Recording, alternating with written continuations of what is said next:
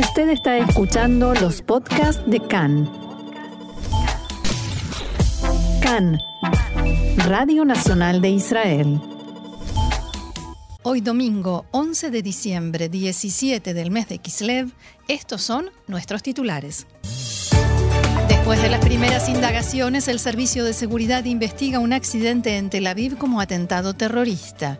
El presidente Herzog concedió a Netanyahu 10 de los 14 días de prórroga que solicitó para formar gobierno. Autoridades israelíes habrían advertido al Líbano que podrían atacar el aeropuerto de Beirut si se utiliza para el contrabando de armas desde Irán.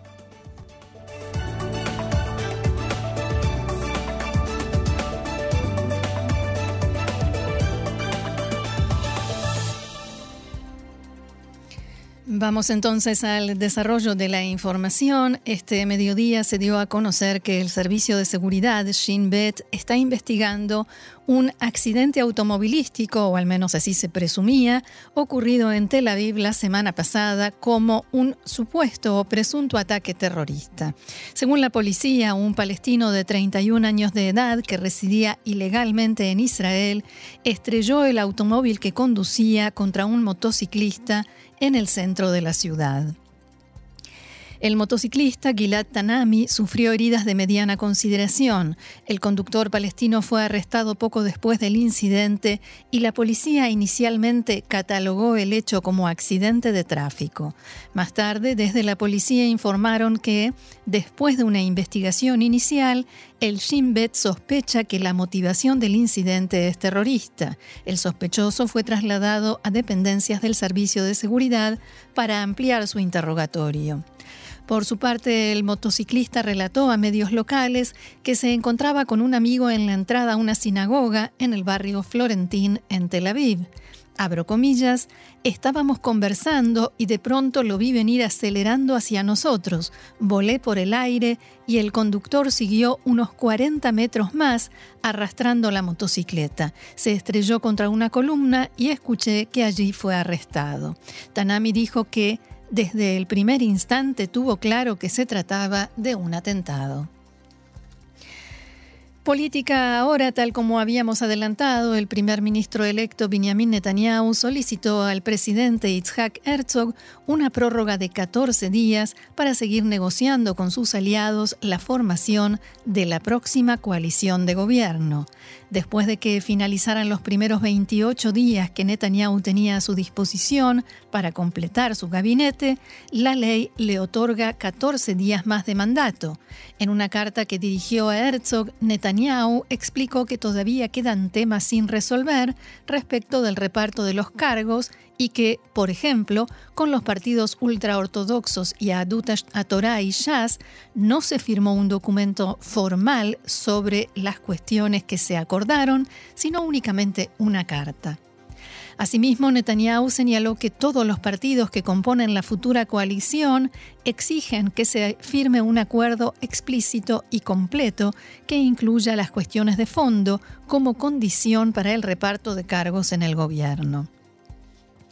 Por último, el premier electo dijo que estima que, en base al ritmo con el que avanzan las negociaciones, le harán falta todos los días de la prórroga, o sea, 14. En tanto, el presidente Herzog decidió extender el mandato de Netanyahu solamente por 10 días, por tanto, la fecha límite será el 21 de diciembre. Si bien ya sucedió en el pasado, es poco común que el presidente no otorgue al candidato a formar gobierno todo el tiempo extra que éste solicita. En la carta de respuesta que envió Herzog Netanyahu, el presidente le recordó que, cuando recibió el mandato, el primer ministro electo aseguró que formará un gobierno que actúe por el bien del pueblo todo. Abro comillas, estos son días complejos para la sociedad israelí en momentos en que conflictos sobre cuestiones básicas amenazan con quebrarnos y encender la violencia y el odio gratuito, escribió Herzog y continuó. Por tanto, y en consonancia con tus dichos, te pido que vuelvas a declarar que tu gobierno actuará por el bien de todos los ciudadanos en Israel. Herzog agregó en la carta dirigida a Netanyahu que la coalición que se está formando debe preservar un diálogo responsable y respetuoso entre los tres poderes del Estado, ejecutivo, legislativo y judicial, preservar la esencia del Estado de Israel con el espíritu de la Declaración de Independencia y conservar un vínculo fuerte y estrecho con las comunidades judías de la diáspora. A propósito del reparto de cargos, el primer ministro electo Netanyahu decidirá en las próximas horas quién será el presidente de la Knesset número 25, más específicamente qué candidato de su partido, el Likud. Los dos que encabezan la lista con mayores probabilidades de acceder al cargo son David Amsalem y Ofira Kunis. Otro nombre que Netanyahu baraja y evalúa es el de Amir Ohana si finalmente no le da el puesto de ministro de Relaciones Exteriores.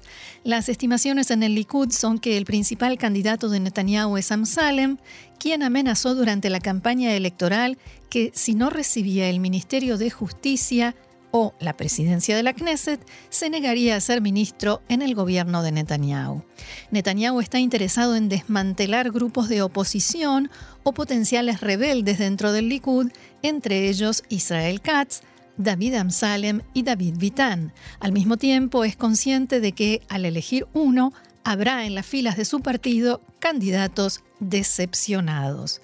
A diferencia del nombramiento de un ministro, el de presidente de la Knesset, eh, para el de presidente de la Knesset, Netanyahu puede elegir a su candidato, pero si hay otro, la elección se debe hacer por medio de una votación secreta en la bancada del Likud en el Parlamento.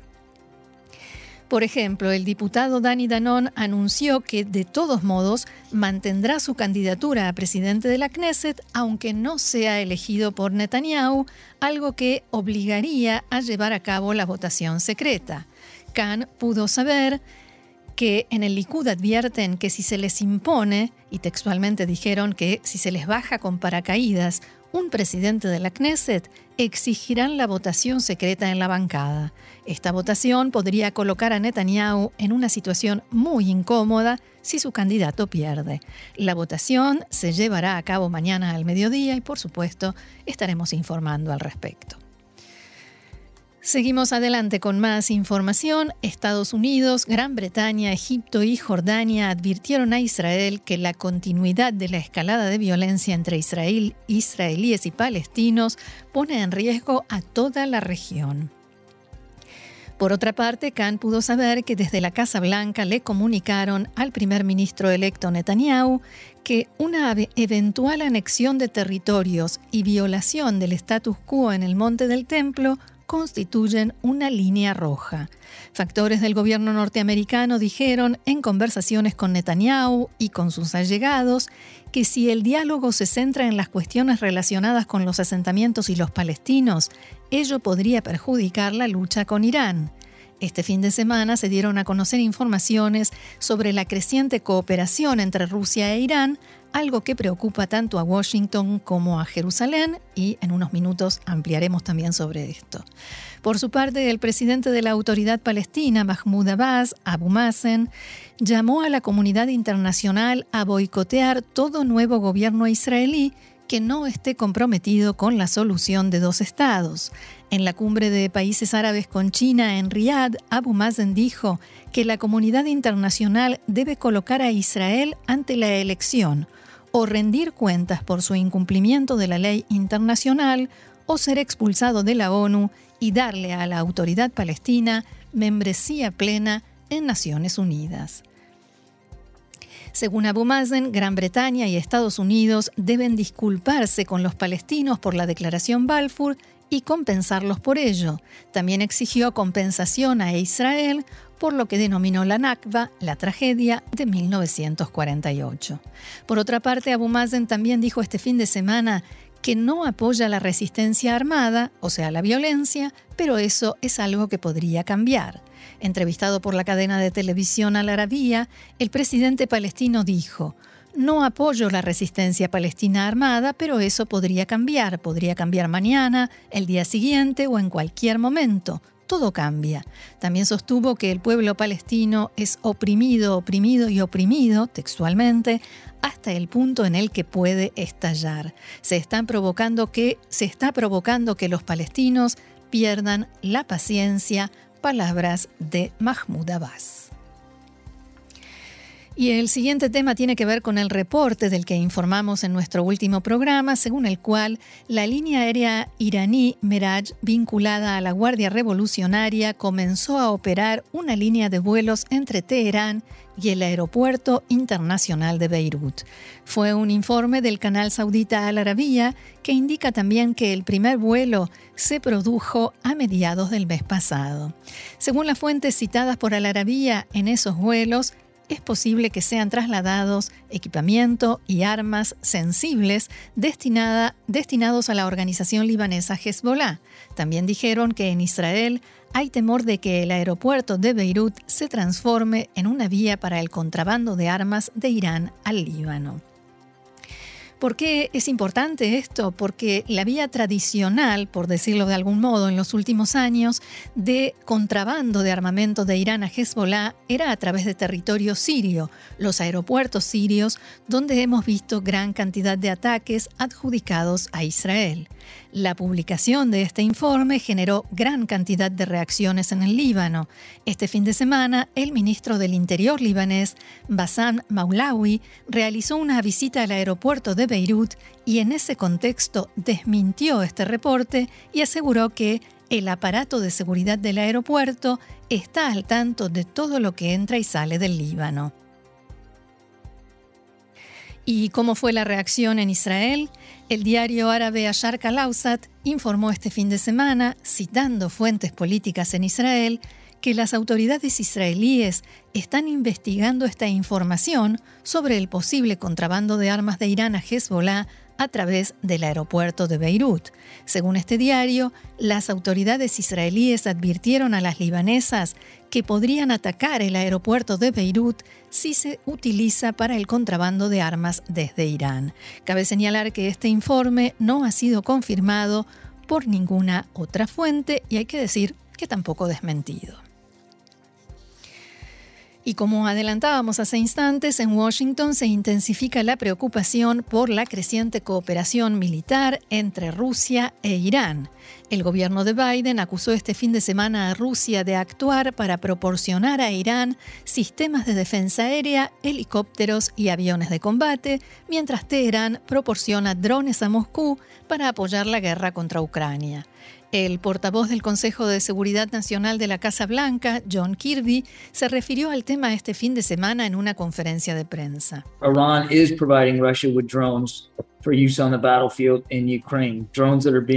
Irán está proporcionando a Rusia drones para usar en el campo de batalla en Ucrania, drones que se usan para matar a ucranianos inocentes y destruyen la infraestructura civil. A cambio, Rusia ofrece a Irán un nivel de apoyo militar y técnico sin precedentes que está transformando su relación en una asociación de defensa de pleno derecho. Por tanto, creo que es importante que quede claro que esta alianza representa una amenaza no solo para Ucrania, sino también para los vecinos de Irán en la región.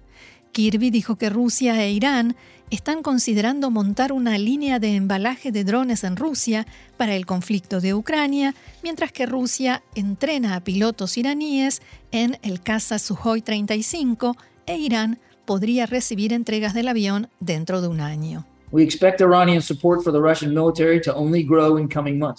Estimamos que el apoyo iraní al ejército ruso aumentará en los próximos meses. Incluso creemos que Irán está considerando la venta de cientos de misiles balísticos de Irán a Rusia. Lo hemos dicho antes. También hemos visto informes de que Moscú y Teherán están considerando el establecimiento de una línea de producción conjunta de drones letales en Rusia.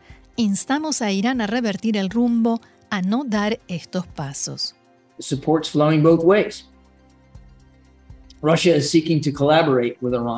La ayuda fluye en ambos sentidos. Rusia busca colaborar con Irán en áreas como el desarrollo y el comercio de armas. Como parte de esta colaboración, nos preocupa que Rusia tenga la intención de proporcionar a Irán componentes militares de avanzada. Moscú puede estar entregando a Teherán equipos como helicópteros y sistemas de defensa aérea. Según los informes, desde la primavera, los pilotos iraníes están entrenando en Rusia. Esto indica que Irán puede comenzar a recibir aviones en el próximo año. Estos aviones de combate fortalecerían significativamente la Fuerza Aérea de Irán en relación con sus vecinos en la región, y entre ellos estamos nosotros, palabras de John Kirby. Y el sitio iraní de noticias Nur News, vinculado al Consejo de Seguridad Nacional de Irán, desmintió este fin de semana los informes según los cuales las autoridades en Teherán comenzaron a negociar con Venezuela para asegurarse refugio en ese país si la situación generada por las protestas se sale de control. Recordemos que el reporte fue publicado por el sitio web Irán International, financiado por Arabia Saudita y vinculado a la oposición iraní. Dos de la tarde, 17 minutos, y antes de ir a nuestra pausa musical, por supuesto, una noticia triste que llena de luto y de realmente tristeza a la cultura israelí, el cantante, compositor y guitarrista Itzhak Klepter falleció este fin de semana a los 72 años de edad. Klepter fue uno de los más grandes guitarristas de Israel que desde sus comienzos en la banda Kaveret supo forjar una exitosa carrera con otros grupos y como solista. A los 15 años fundó su primera banda musical, a Churchillim, por su apodo Churchill. Compuso, fue parte de muchos de los clásicos de la música israelí, con el grupo Kaveret, con Galia Tarik, Arik Einstein y muchos, muchísimos más, incluso canciones que nosotros hemos cantado y bailado allí en América Latina y en España. El féretro de Klepter fue colocado esta mañana en la explanada del Teatro Abima en Tel Aviv y a esta hora es sepultado en el cementerio Menujane Joná en Rishon LeZion. Itzhak Klepter falleció este fin de semana en su casa en Tel Aviv después de padecer una enfermedad pulmonar crónica que desde hace años se venía agravando. Este fin de semana cantantes, autores y músicos israelíes en general expresaron profunda tristeza por la partida de Itzhak Klepter que, por sobre todas las cosas, nos deja un legado de lo mejor de la música israelí.